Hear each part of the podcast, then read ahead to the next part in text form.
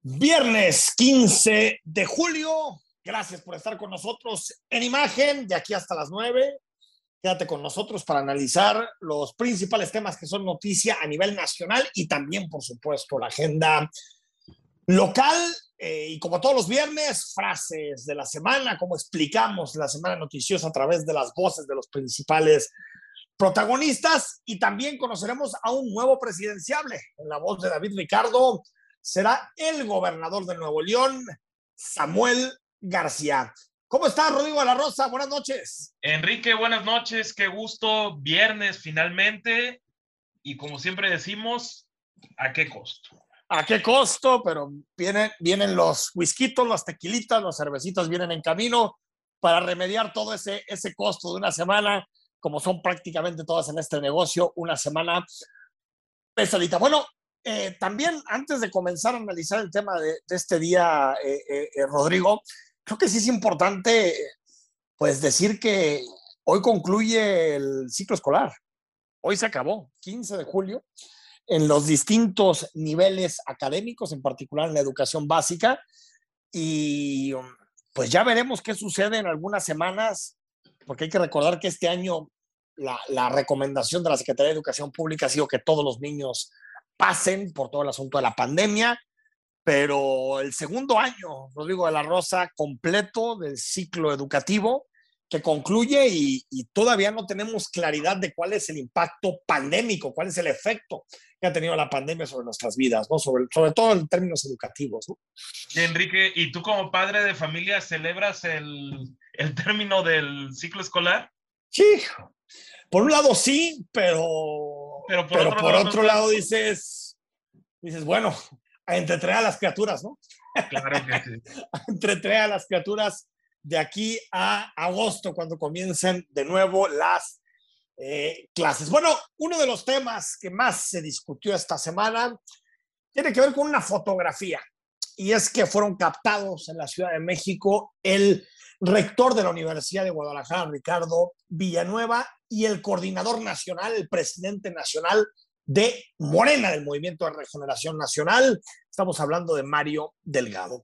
Esta foto, de alguna manera, es un elemento más, una pista más de, pues, una especie como de versión en la opinión pública, en los trascendidos políticos, de que el actual rector de la Universidad de Guadalajara podría ser candidato a algo en Morena en 2020 24. Antes de esta fotografía hubo una encuesta también que publicó el Universal a través de la encuestadora que es muy cercana a Morena, Encol.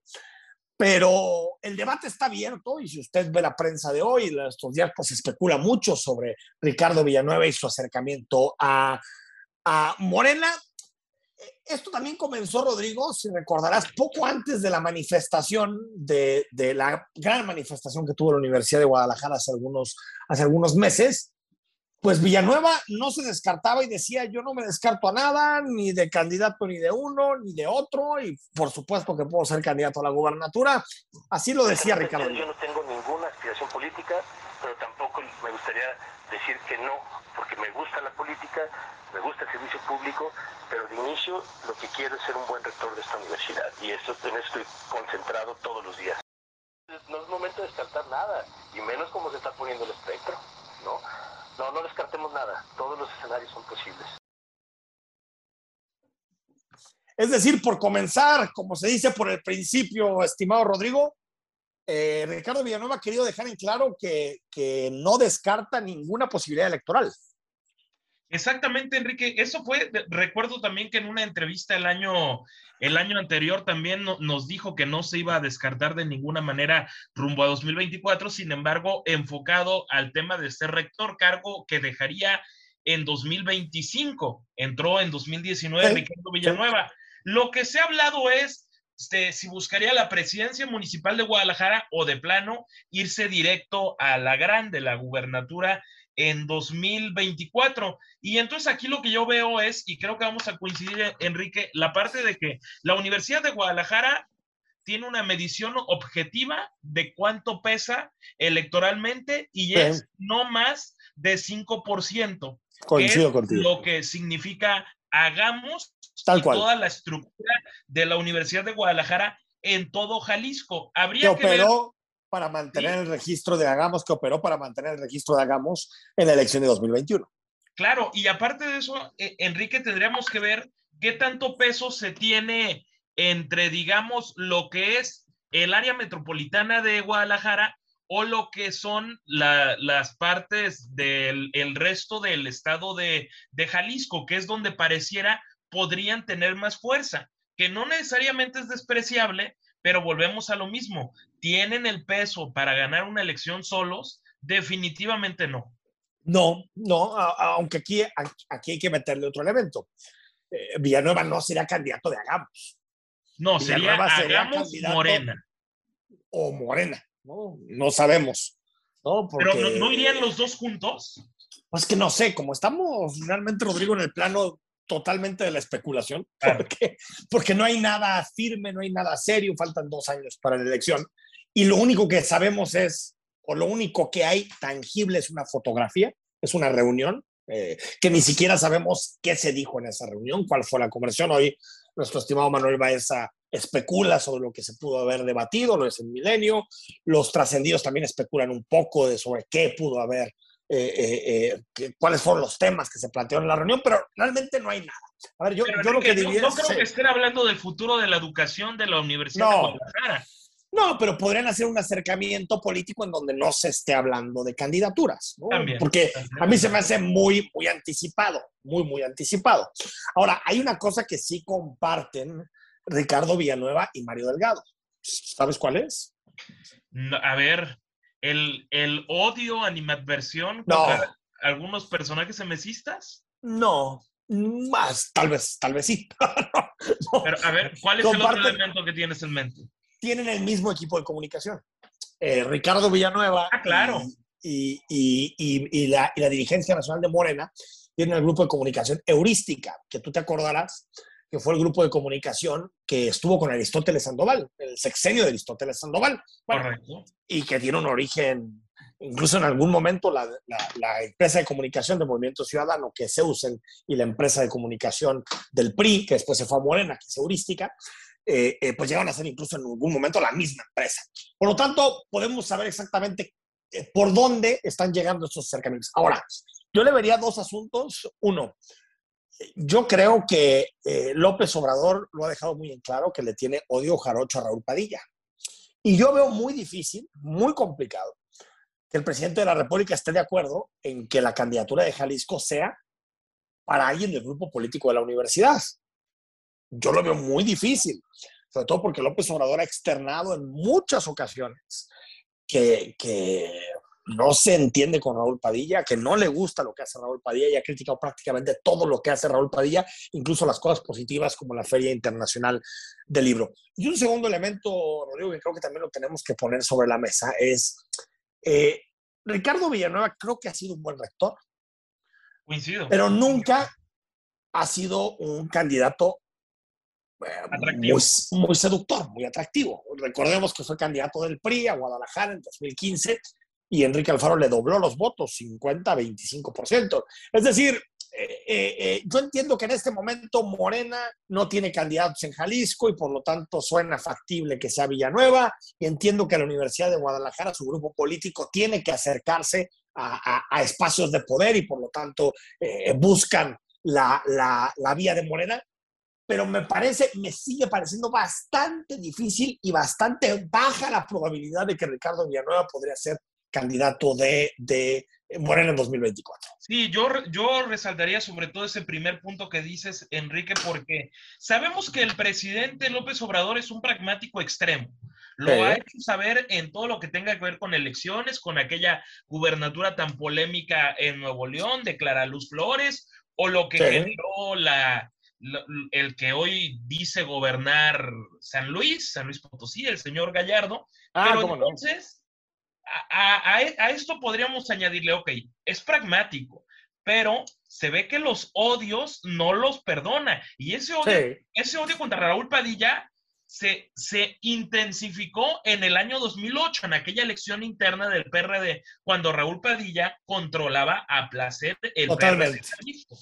Totalmente. Y entonces dirías, va a aceptar una candidatura 100% padillista porque el rector Villanueva, con todo respeto, es 100% padillista, pues yo también lo veo sumamente complicado. Yo lo veo complicado, yo lo veo difícil, pero bueno, yo, yo entiendo que es parte de los movimientos que están haciendo al interior de los partidos políticos. Esta semana estuvo uno de los aspirantes de Morena, que es Sergio Chávez, el alcalde de Tonalá.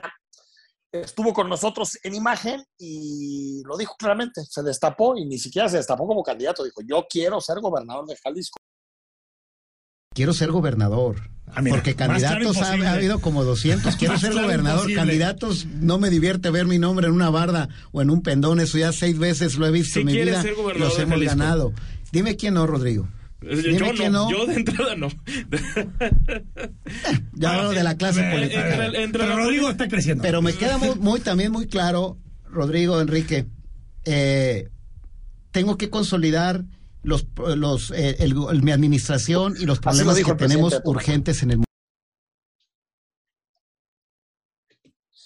Y es que dentro de Morena, eh, Rodrigo, no hay muchas cartas. Está el caso de Sergio Chávez, que tú recordarás eh, en su momento, Tonalá estuvo cerca de, de impulsar a un- a un gobernador con Jorge Arana.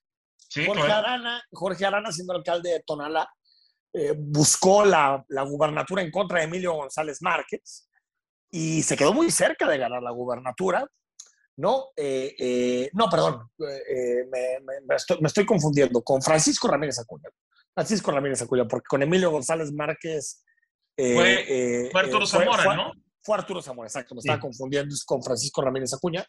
Y estuvo muy cerca, pero el peso de Tonalá en términos políticos no es el peso de Guadalajara o el peso de Zapopan, ¿no? sin duda. No, claro. Eh, está, está también el profesor Luis Michel, que es el alcalde de Puerto Vallarta, otro morenista que puede llegar a ser candidato de Morena a la gubernatura. Está el eterno Carlos Lomelí, ¿no? que siempre levanta la mano. Tal vez alguien como Alberto Uribe, no sé. Pero realmente cartas como tal, muchas fichas no tiene Morena. ¿eh? No, yo de hecho me animaría a aventurar el pronóstico de que yo veo dos fichas en, en Morena que puede ser hasta cierto punto tangible que puedan competir contra la estructura de Movimiento Ciudadano en 2024, que son el diputado expanista Chema Martínez y por supuesto Ah, ese es otro, cierto, cierto. No, no, no, Chávez. Yo pondría a estas dos personas porque a estas alturas, Enrique, creo que vamos a coincidir.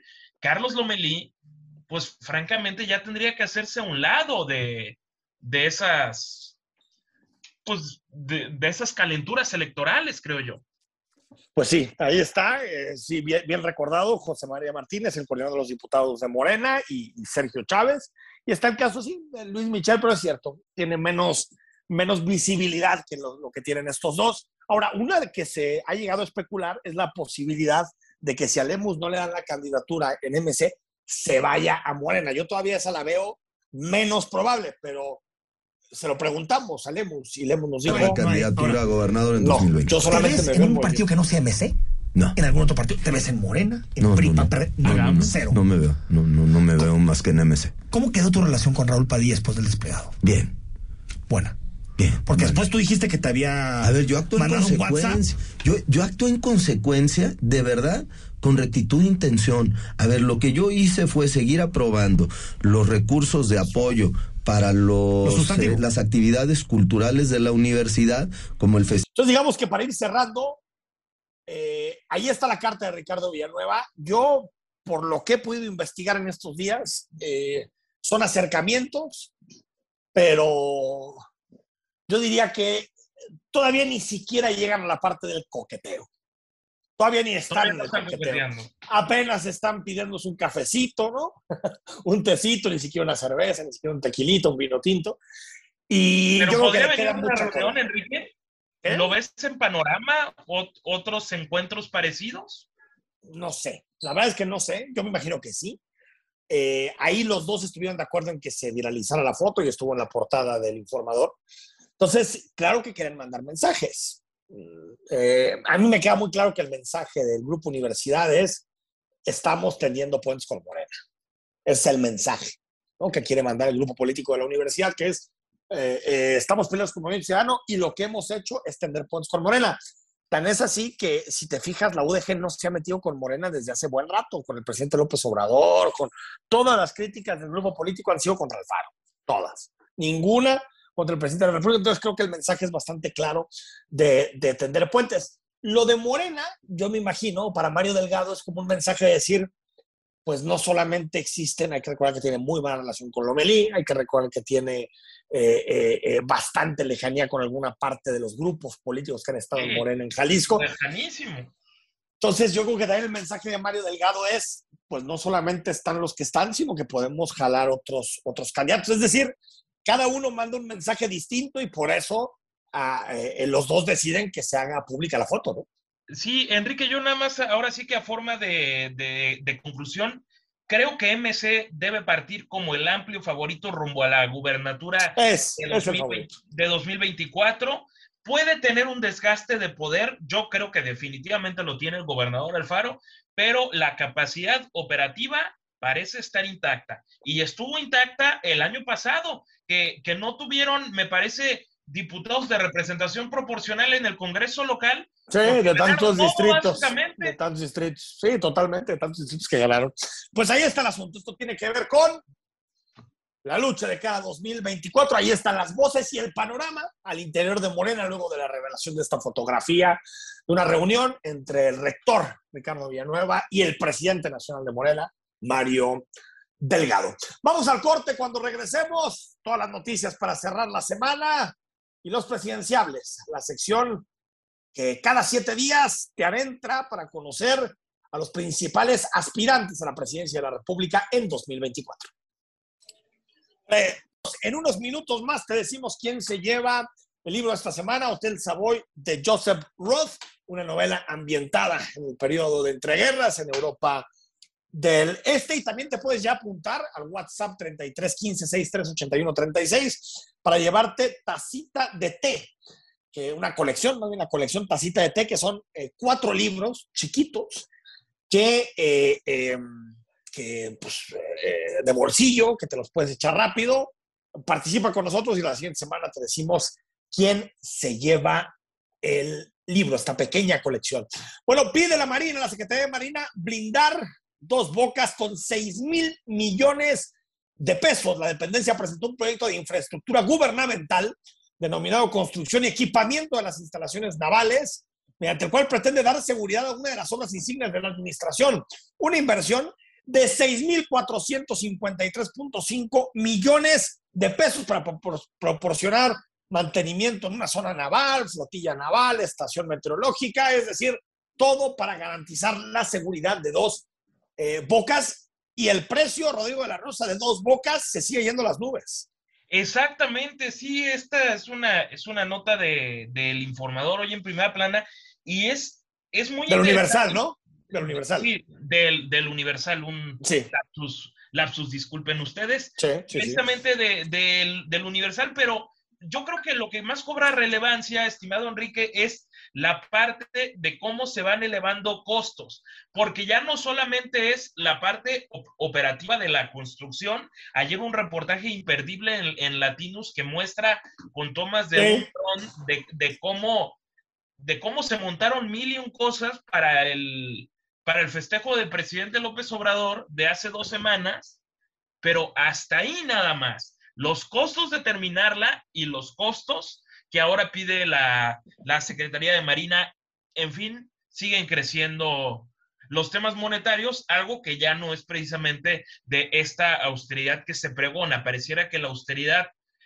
no aplica en las obras que son insignia y con las que ha soñado el presidente por más de 20, 25 años, no de ahora. Totalmente, y bueno, y recordemos que es una refinería que se inauguró, pero que no refina, ¿no? O sea, esas cosas que pasan en México, esas cosas que, que, que, que nos hablan, digamos, de, de, lo poco serio que en muchas ocasiones son nuestros gobiernos, no solo este, ¿eh? también el de Peña cuando vino e inauguró la línea 3 del tren ligero que no funcionaba. suelen ser estas demagogias, como si a nosotros como ciudadanos nos importara quién es el que inaugura la obra. Al final lo que le interesa al ciudadano es que funcionen, más allá de si se llama López Obrador, Alfaro, Aristóteles, Enrique Peña Nieto, me parece que eso pasa a segundo término. El presidente López Obrador agradeció los elogios de un dictador, del dictador de Venezuela, Nicolás Maduro, después de señalar que la posición de López Obrador es bastante digna. Y así le agradeció López Obrador a Maduro. Pues que les agradezco mucho a los dos sus comentarios. Eh, hay muy buenos dirigentes en América Latina. Entonces, sí hay dirigentes muy buenos. Ahora que gana Petro en Colombia, también, imagínense, un hombre que eh, fue amenazado de muerte y sale adelante, enfrentando una situación muy difícil porque nos quejamos del conservadurismo de México, pero eso es un asunto. Pues aquí hay amor, ¿no? El pensamiento conservador está en Sí, todo pero el mundo. lo, lo muy curioso, Enrique, es que a lo largo de toda la larga respuesta que da López Obrador a, a esta pregunta, habla de grandes líderes en América, pero nunca mencionó a Nicolás Maduro. O sea, le agradezco, pero no me ayudes, compadre, no voy a hablar de ti, Sí, sino sí. voy a hablar de, de Lula, de Petro ahora en, en Colombia, y así se manejó hoy el presidente López Obrador. Bueno, y habla sobre el conservadurismo, en particular por un tema que está causando mucho revuelo del otro lado del Atlántico, en Europa, eh, y, que, y que en esto yo creo que López Obrador tiene razón. Una, una serie, digamos, de revelaciones, de grabaciones, en donde queda claro que medios de comunicación españoles, en conjunto con eh, eh, eh, gente de inteligencia de ese país, en particular uno, Villarejo, de apellido Villarejo, que alguien que manejaba información y que buscaba hacer campañas sucias, pues hicieron durante muchos años campañas orquestadas a través de mentiras para poder manchar a este partido que venían haciendo a partir de 2014, que es el partido Podemos. López Obrador habló así de los conservadores. Sé que sus adversarios, los conservadores, I know that your adversaries, the conservatives, van a pegar el grito en el cielo. are going to be screaming all over the place. Even to heaven, they're going to be yelling at heaven. Pero sin un programa atrevido de desarrollo y bienestar, But without a daring, a bold program of development and well-being, no será posible resolver los problemas it will not be possible to solve problems. ni conseguir el apoyo del pueblo. It will not be possible to get Aquí lo que, lo que López Obrador, eh, eh, de alguna manera, trata de mezclar de forma interesada son cosas que, que- que- que no están relacionadas. En el caso de Podemos, está claro que hubo una operación ya aceptada, incluso lo publicó el país esta semana, unos audios en donde queda claro que le inventaron a Pablo Iglesias una cuenta en un paraíso fiscal para embarrarlo, en Granadilla, a nombre de, su- de sus padres. Eso está claro. La diferencia con el caso mexicano, Rodrigo, y ahí es donde el presidente trata de confundir, es que aquí todo lo que se ha dicho del presidente, de sus hijos y de su familia es verdad. Al menos lo serio. O sea, lo que tiene que ver con eh, la, la casa gris, lo que tiene que ver con los fajos de dinero. O sea, están las grabaciones, está- no, no es... eh, eh, eh, lo otro fue inventado y los audios que se, que, que- que se están conociendo estos días, ahí queda claro que se inventó para poder minar la credibilidad de, de Pablo Iglesias. Pero en el caso mexicano no ha habido ni una sola investigación importante, no estoy hablando de panfletos ni de nada, investigaciones importantes de medios serios que hayan podido ser desmentidos por la presidencia. Entonces, Exacto. señor, señor presidente, no confundamos a la audiencia. Sí, no, No, no, no, confundamos a la audiencia. no hay que tergiversar las cosas como deliberadamente lo está haciendo el presidente, pero te preguntaría nada más para concluir, Enrique, tú eres especialista en estos temas. ¿Este partido político de Podemos realmente puede ser comparado con, con Morena? Me refiero a una izquierda como tal, izquierda europea, aquí una No. izquierda latinoamericana, realmente no son propiamente comparables. No, no, han tenido más comunicantes y todo. Ahora sí que, que, que, que, que Podemos es un partido muy distinto que nace de, de- de otras realidades que tienen poco que ver con, con, con, con el nacimiento y el liderazgo de Morena.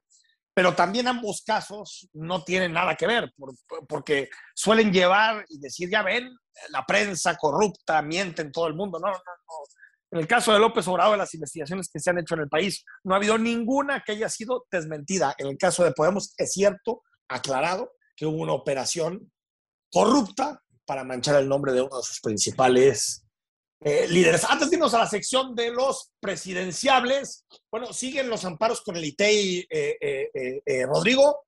Parece que, pues que va a ser difícil el nombramiento del presidente, de la presidenta, perdón, del ITEI, porque hay que recordar que pasaron 11. eh, eh, seguramente pronto los diputados van a nombrar a la presidenta, pero hay un amparo que interpuso una de las aspirantes, Natalia Mendoza. Entonces, yo creo que lo que sí podemos decir es que esto- este proceso se va a judicializar, el de designación del ITEI. ¿eh? Sí, porque con más que los diputados de MC sigan presumiendo que fue una, una gran segunda convocatoria y todo eso, todo esto está detenido y mientras no haya debates de fondo o re- que se resuelvan de fondo temas como estos amparos promovidos, pues nada va a suceder. Y hablando de nada va a suceder. José Gabriel Carreño Camacho, tal vez no te suena, o no, no, a mí al menos no me sonaba. Eh, fue subsecretario de la Función Pública con Peña Nieto y es famoso porque perdió el expediente de la Casa Blanca. Mm, Así lo perdió, de pronto se le perdió. ¿no? Eh, y pues, ¿qué crees? ¿Qué pasó? Que no hay ningún problema y que se le va a pedir un plan de reparación de daño y seguirá su proceso sin ninguna pena. Ah, bueno, Bonita impunidad, ¿no?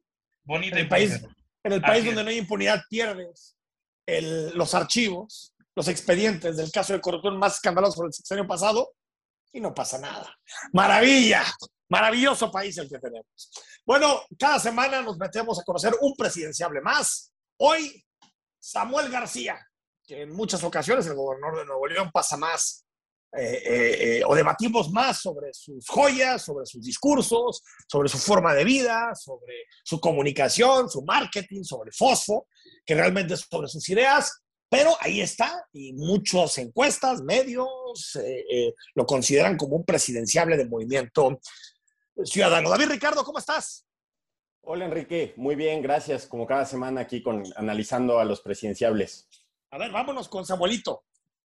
Pues Samuel Alejandro García Sepúlveda nace en Monterrey, Nuevo León, en el 87. Tiene 34 años de, de edad. Ahora estamos como en el turno de los jóvenes. La semana pasada estudiamos a Colosio, también él, él- él no nació ahí, pero bueno, ha crecido en la política regiomontana. Eh, y lo digo porque la política regia siempre ha sido un, un centro de experimentación. Eh, eh, recordemos pues, que el Bronco fue el primer gobernador Sí. eh, independiente. Eh, Tatiana Cloutier en algún momento, cuando no existía la fórmula de los independientes, intentó ser eh, Es dipu- cierto, claro. di- diputada ciudadana por Nueva Alianza, como una cosa muy extraña. El, el alcalde de, de San Pedro, pues sabemos que, es uno de los gobiernos más innovadores que hay en el país. Entonces, siempre es como un centro de, de innovación política y hay que eh, ver siempre lo que ocurre en, en- en Nuevo León. Es interesante. Pero bueno, más allá de eso, Samuel eh, es licenciado en Derecho por el TEC de Monterrey. eh, estudió la maestría ahí mismo en Derecho Público y un doctorado también en el TEC de Monterrey eh, en Política y Administración Pública. Y ese es el, el doctorado bueno, porque luego tuvo un doctorado ahí medio extraño. eh, ¿Cómo que extraño? Ah, pues, caray. pues de una universidad que se llama ITAC Universidad, que desaparecieron las instalaciones y cerraron. ¡Órale! Y no, y no- y no encontraban la firma de, de quien este, certificó el, el título de doctorado. Fue una polémica grande eh, que Samuel salió ahí embarrado porque, pues, al parecer es de estos centros de derecho patito que pululan por todo el país. Entonces, ese doctorado ahí medio raro, Derecho Fiscal por ITAC Universidad. Que, que bueno. Itac. Órale. Sí, fue- Pero su otro su- tiene un doctorado que sí es legítimo. Sí, sí, por el TEC y está cursando Ok. Uno tercero, o sea, va a ser doctor, doctor, doctor. Órale, Eh, órale. Un, un- tercer doctorado en constitucional por la Autónoma de Nuevo León, que, que bueno, si, Mm. lo saca, si lo saca adelante, claro que ese también va a ser, va a ser bueno. Es decir, eh, por su pues, segundo doctorado sería real porque el otro mejor. Sí, el, el- el otro es muy, muy, muy demasiado, ¿no? demasiado, demasiado. Trayectoria, ¿qué trayectoria tiene Samuel García? Algo interesante es que Samuel no viene de, de familia aristócrata o, o noble de Nuevo León, digamos, pero siempre ha sido muy vivo, siempre ha sido muy mm, trabajador, la verdad, o, o es- esmerado, eh, se ha esforzado, es socio de, de, de Es que su papá lo levantaba para el golf, por eso. Desde Ah, ahí no, agarró, sí, agarró no, todo ese tipo de, de, hábitos, de levantarse temprano y trabajar mucho. Sí, no, con ese castigo, ¿quién, quién- no se va a forjar, verdad? Pero no, pero sí ha trabajado en, en Sí, negocios de sí. despachos y firmas de abogados. eh, ahí, ahí es donde ha hecho lana. Lo que quiero decir es que no, no viene de las grandes familias de, lana de, de Nuevo León, sino que su familia, pues, una clase media alta muy, muy normal y de ahí es donde él, él- él ha crecido su propia lana a través de, de despachos y firmas de abogados. Eh, en la vida personal, pues todos lo sabemos, está casado con Mariana Rodríguez Cantú. Por cierto, se casaron en pleno eh, inicio de pandemia, fue muy polémico, se casaron en, en- en marzo de 2020, si no me equivoco, entonces pues levantó muchísima polémica que, que cuando estaba la jornada de sana distancia, pues ellos casándose. En lo político, ha sido diputado local por el principio de representación proporcional entre 2015 y 2018. Ojo a este año, porque es el año también de El Bronco como eh, independiente y de Kumamoto aquí en Jalisco como independiente. Entonces fue en este ciclo político de los candidatos ciudadanos, sí, digamos. sí, sí, sí. A él, de hecho, lo apoya una plataforma empresarial que también apoyó al Bronco, que se llama, eh, ya no sé si existe, pero se llamaba Rescatemos Nuevo León, que fue de empresarios que le metieron lana a nuevas eh, alternativas políticas. Luego, entre 2017 y 2019, fue coordinador estatal de Movimiento Ciudadano. Pasa a ser senador de la República, gana la primera fórmula eh, con Indira Kempis entre el 2018 y el 20. Y bueno, en el 21 se convierte yo creo que sí de sorpresa en gobernador de, de Nuevo León. Sí, sin duda. Aunque con una votación, pues con, con- méritos, ¿no? Saca el 34% Claro. de la votación. Sí, ¿no? Y como empezó en las encuestas, recordarás que estaba en En un dígito. lugar inició. Sí, más de 700 mil votos. Le gana por 5 puntos a Adrián de la Garza del PRI, por 16 a la Razábal del PAN y por 20 a Clara Luz, que era la favorita. Y pues bueno, se cae después del escándalo este de la, de la secta de trata sexual.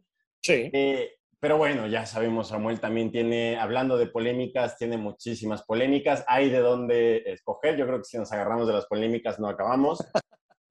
Pero podemos enlistar sus felicitaciones y su admiración desmedida por Bukele, el, el dictador de, de El Salvador, que bueno, medios de Órale. izquier- de izquierda y liberales lo, ya, ya han dicho que es, es camino a ser un autócrata Bukele. Pues él, Sin él- duda.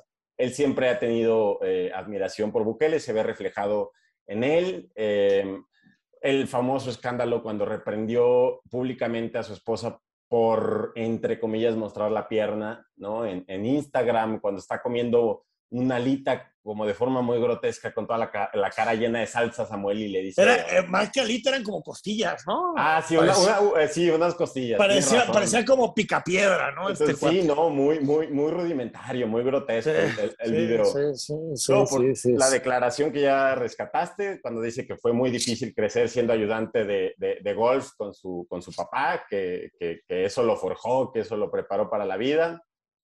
Cuando habló de los suelditos de 40 mil, o que hay gente que se conforma es con el sueldito de 40, 50 mil pesos. Su- su- sus, sus declaraciones de un regionalismo nuevo, le- nuevo leonés raro que dijo, en México, en el norte trabajamos, en el centro administran y en el sur descansan. Bueno, tiene capacidad de síntesis, ¿eh? Eso sí.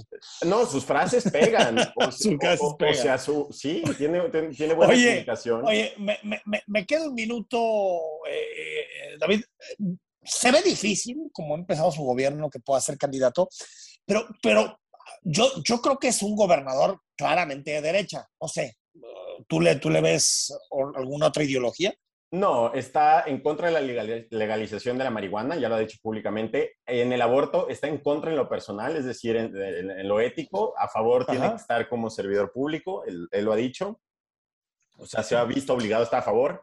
Está a favor del matrimonio igualitario. Como bien dices, ha tenido un inicio difícil con el feminicidio de Devani Escobar, que está sin Sí. La crisis hídrica, que bueno, es, eh, ha sido monumental y no, no ha mostrado capacidad de gestión. Entonces, yo dudo que tenga capacidad de gobernar y de gestionar más allá de, de, de, Instagram y de los likes, pero sin duda ha establecido un modelo de comunicación política novedoso en el país y eso hay que reconocérselo. Nos guste o Totalmente. Ha llegado a romper cómo se comunicaba. Sí, sí. Y, sí, y quién sabe, a lo mejor él no, pero quién sabe si le abra la puerta a que alguien más aproveche ese modelo de comunicación y, y escale en los próximos años ante la desesperanza que hay en la política que, que, que ahorita está en el país, ¿no? Totalmente, totalmente. Eh, David Ricardo, gracias. Y la próxima semana presentamos a alguien más. ¿Qué te parece? Nos vemos el próximo viernes. Muchas gracias. Seguro, seguro. seguro. Ahí está. Politólogo David Ricardo, que nos adentra a conocer a los presidenciables y que sepa exactamente pues quiénes son y qué proponen para el país en 2024. Al corte, te decimos quién se lleva el libro y frases. Es viernes. Estamos de regreso. Bueno, noticia de último minuto. Gracias por seguir con nosotros en imagen. Es detenido, fue detenido el narcotraficante Rafael Caro Quintero.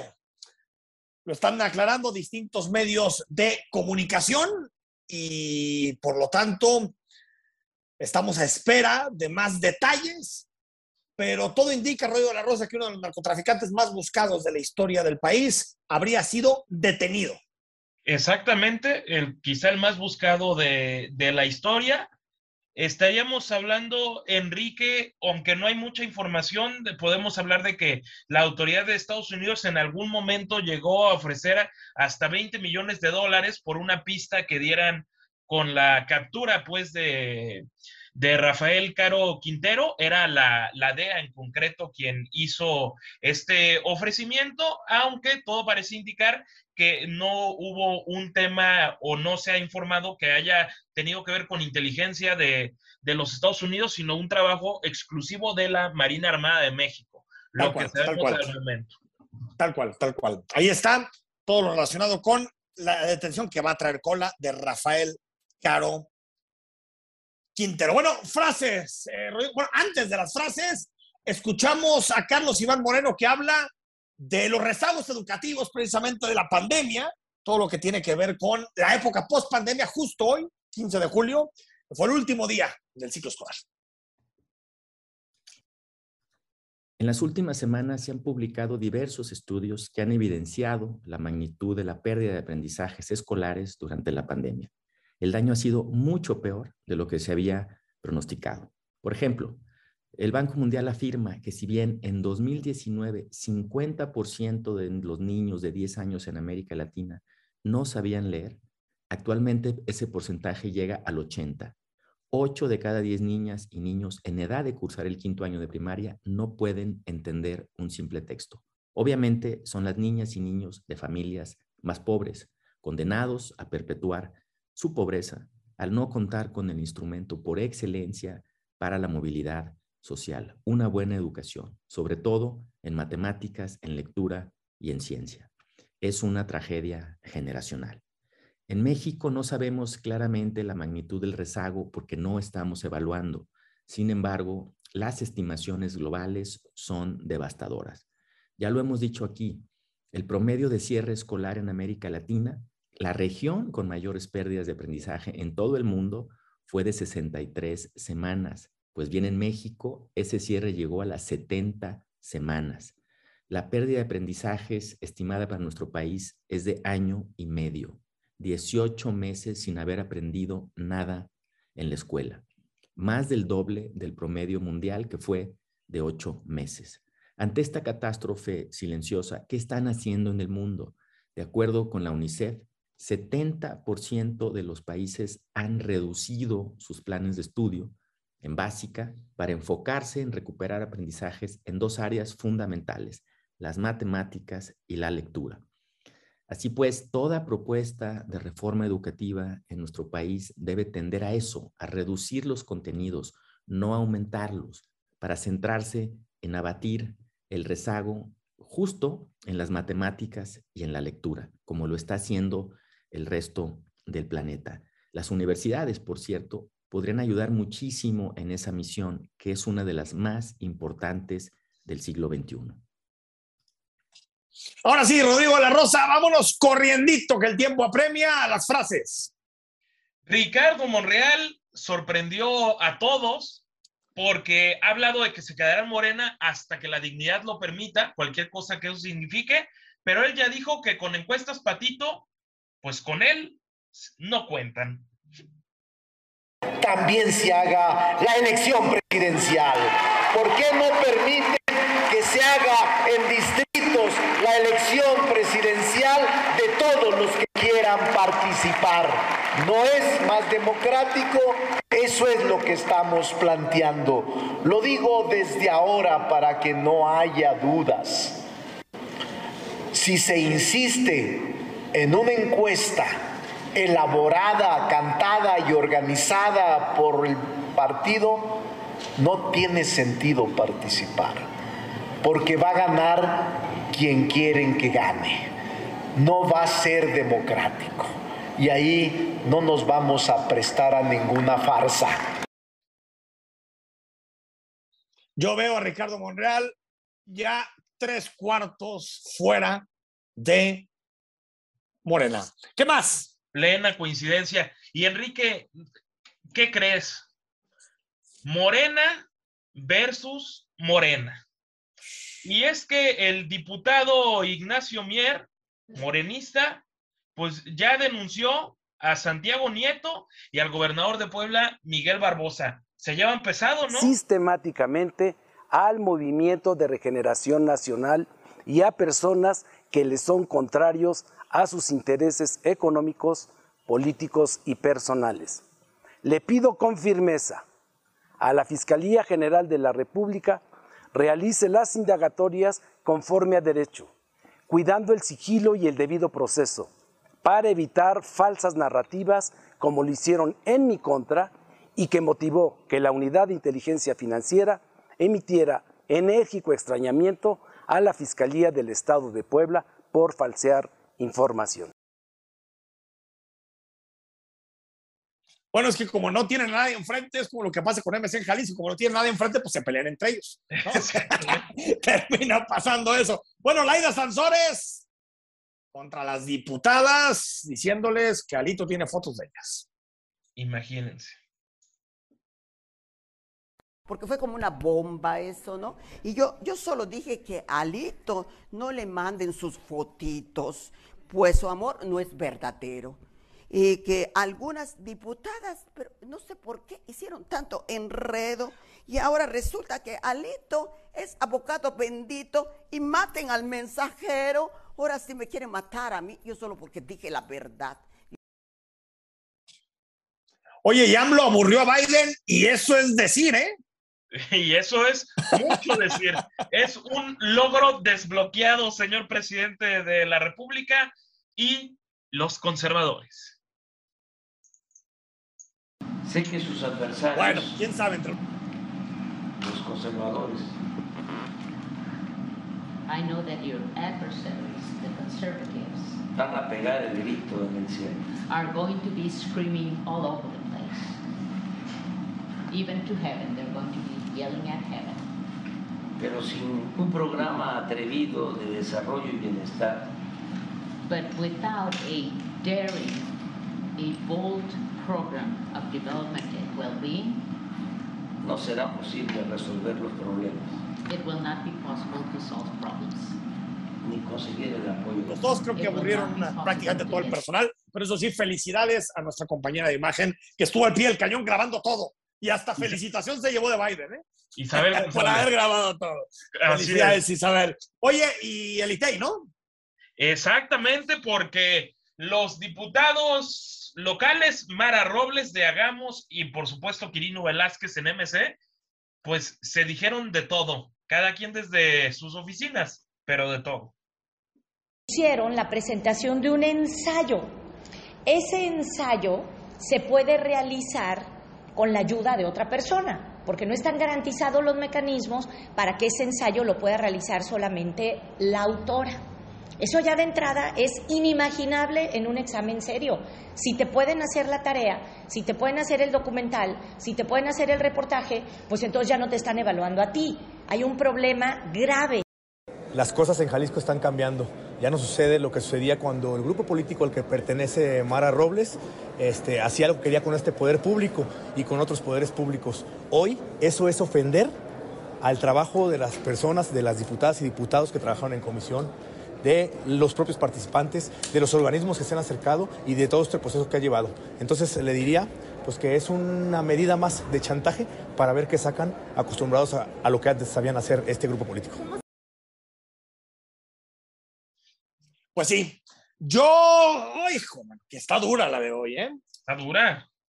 A mí, mm, tal vez será Laila, porque se me hace violencia política, totalmente. Sí, podría ser la- Laida, aunque yo en esta ocasión me voy a ir con, con Ignacio Mier y, y esto es Morena versus Morena. Ahí está. Versus Morena versus Morena, pero también el caso de Laida Sansores, que patética la gobernadora de Campeche. Rodrigo, un número del 1 al 59. Del 1 al 59. Nos vamos a ir con el 49, Enrique. Nos, no, ah, mira, lo- se nos apunta mucho. Israel Gutiérrez Pantoja, gracias. Te llevas el libro de esta eh, eh, semana. Que lo disfrutes. Ahorita se va a comunicar contigo el equipo de imagen para decirte cómo le puedes hacer para pasar por el libro. Cada semana, nuevos libros, nueva literatura. Recordemos que leer es uno de los hábitos y es uno de los de las actividades más extraordinarias que podemos tener como seres humanos. Vamos al corte y cuando regresemos, comentarios y cerramos el programa este viernes. Estamos de vuelta, gracias por seguir con nosotros en imagen, noche de viernes, noche de quincena. Y escuchamos a Manuel Ayala, nuestro abogado de cabecera. Hoy va a hablar sobre el lenguaje incluyente, todo este, toda esta discusión que hay sobre el uso de los géneros en la lengua, todo lo que tiene que ver, si hay o no machismo a la hora de expresarnos, desde un punto de vista jurídico, pero también un debate social muy importante. Escuchamos a Manuel Ayala. Hola, ¿cómo están? Hoy les quiero hablar un poco del lenguaje incluyente. Como sabemos, el derecho a la igualdad se encuentra reconocido en nuestra Constitución. Inclusive, México ha firmado diversos tratados internacionales en los cuales se ha comprometido a implementar acciones para respetar, promover, proteger y garantizar el derecho a la igualdad y a la no discriminación de distintos grupos que han sido históricamente excluidos, como las mujeres, la población LGBTIQ, las personas con discapacidad, entre otros. Sin embargo, la realidad es más que alarmante. Según información oficial, hasta abril de este año se han registrado 310 feminicidios y el delito de violación aumentó en un 12% en comparación con el mismo periodo del año pasado. Por si fuera poco, México es el segundo país con más crímenes de odio en contra de la comunidad LGBTIQ. En 2020, la sociedad civil organizada registró 209 casos de crímenes de odio en contra de esta población. 93 de estos casos fueron en contra de personas que se identifican como mujeres trans. En este contexto, el uso del lenguaje incluyente constituye una herramienta promovida desde el feminismo que contribuye a cambiar esta realidad. El lenguaje incluyente va más allá de ellas, ellas y ellos. Es una forma de hablar y de escribir sin sesgos o tonos que reflejan visiones prejuiciosas, estereotipadas o discriminatorias de personas o de grupos. Obviamente esta herramienta debe estar acompañada de políticas públicas que fomenten el entendimiento del objeto del uso del lenguaje inclusivo, su importancia y formas de aplicación entre la población. No debemos olvidar que el objetivo es visibilizar a las personas que han sido históricamente excluidas y privadas de sus derechos y este objetivo se debe comprender ante la gran desinformación que existe alrededor del tema. No hay que perder de vista tampoco que imponer el lenguaje incluyente, es decir, de manera obligatoria, puede provocar una reacción adversa en la sociedad. Es necesario transmitir que no se trata de una cuestión meramente lingüística, sino de un posicionamiento que contribuye firmemente a garantizar a todas las personas su derecho a la igualdad y a la no discriminación. Muchas gracias. Hasta la próxima. Rodrigo de la Rosa se nos fue rapidísimo esta semana. Es tiempo de ir a descansar un ratito y que venga el fin de semana. Y que vengan los whiskitos y los tequilitas, Enrique. Muy buenas noches. Sí, señor. Sí, señor. Vámonos. Gracias. Soy Enrique Tucen. Próximo lunes estamos de regreso en Imagen Jalisco a partir de las 8. Que descanses.